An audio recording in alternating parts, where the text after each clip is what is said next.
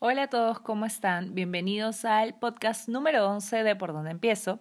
En esta oportunidad les habla Sandra y vamos a hablar sobre un tema que a todos nos debe interesar en esta época del año, que es cómo podemos pasar fiestas de fin de año más sostenibles.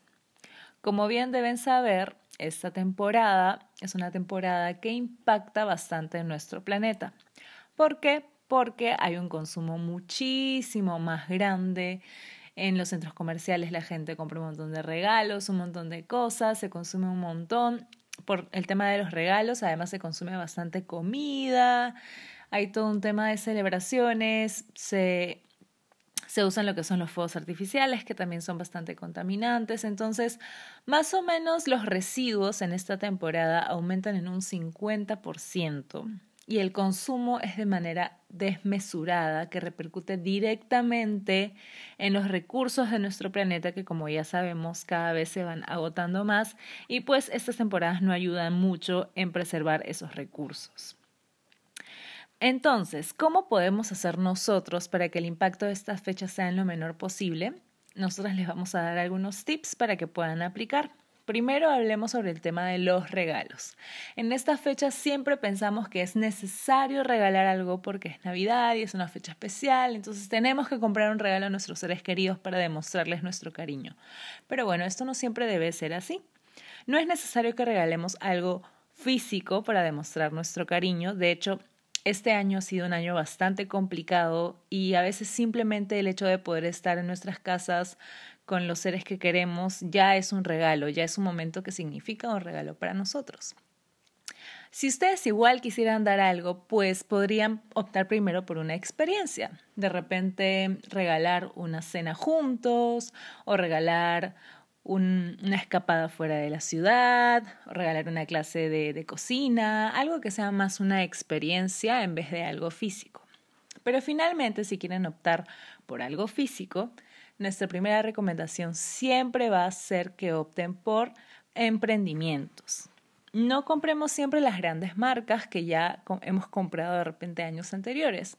Mejor optemos por comprar a negocios locales, negocios pequeños, que este año se han visto bastante afectados por la pandemia y que ahora necesitan de nuestro apoyo. Entonces busquemos esos emprendimientos que han intentado salir adelante este año y compremos esos pequeños emprendimientos para regalar, además que siempre tienen cosas novedosas y particulares que de repente no encontramos en las grandes marcas.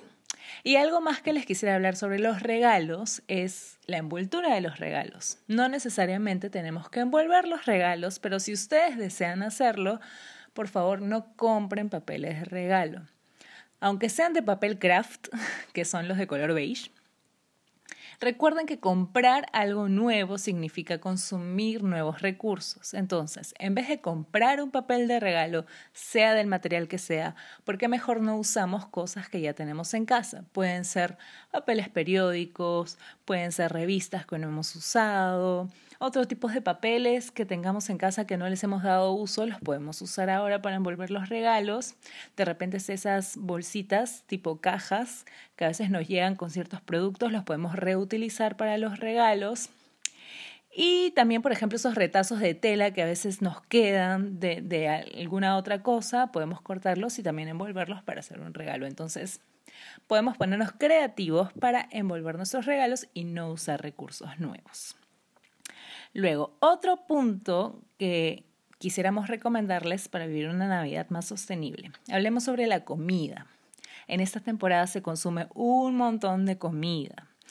Entonces, en vez de de repente tener una cena normal, común y corriente, donde siempre se incluyen alimentos de origen animal, ¿por qué de repente no tenemos una cena distinta que sea vegetariana o vegana? Probar recetas nuevas, navideñas, hay bastantes recetas en internet, porque recordemos que los productos de origen animal también tienen un impacto negativo en nuestro ambiente y quizás esta cena navideña sea una excelente oportunidad para optar por una cena vegetariana o vegana que pues pueda deleitar a todos en la familia porque es algo totalmente distinto. Entonces, esta es otra recomendación y que por favor no se excedan en comprar demasiada comida que muchas veces sucede en las cenas navideñas Compremos lo justo y necesario. Recordemos que hay muchas personas a las que les falta comida en, en la mesa en estas fechas y en todo el año. Entonces, seamos bastante cuidadosos en comprar lo que realmente necesitamos para comer. Luego, hablemos del transporte.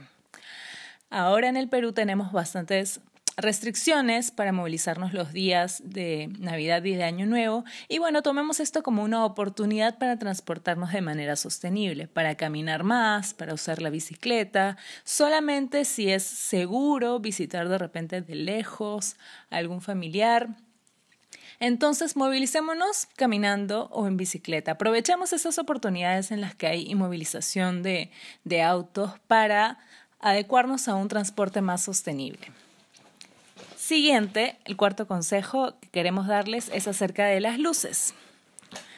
Las luces navideñas, se usan muchas luces navideñas en esta temporada. En lo personal en mi casa, mi mamá es fanática de las luces navideñas, para ella sin luces no hay Navidad, pero poco a poco yo he ido pues convenciéndola en que reduzcamos nuestro consumo de luz, que tengamos solamente lo necesario.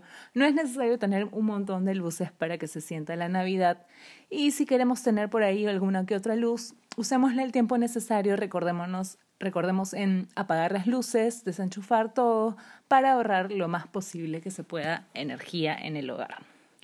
Otro tema que quisiéramos tocar es el tema de los pirotécnicos.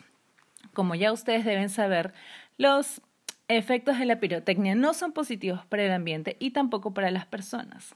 Los animales sienten bastante miedo, náuseas, temblores, aturdimiento, falta de aire. Yo todos los años sufro con mi perrito que no se la pasa nada bien con los fuegos artificiales. Y no solamente los animales sufren, también las personas autistas que sienten ira, sienten terror, incluso ansiedad y les puede los fuegos artificiales causar convulsiones y hasta autolesiones.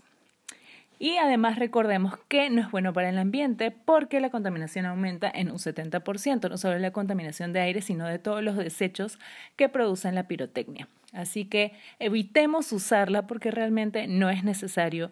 No es necesario para nuestra diversión y tampoco es necesario para pasar una velada mejor. Recordemos que la Navidad se trata de compartir finalmente.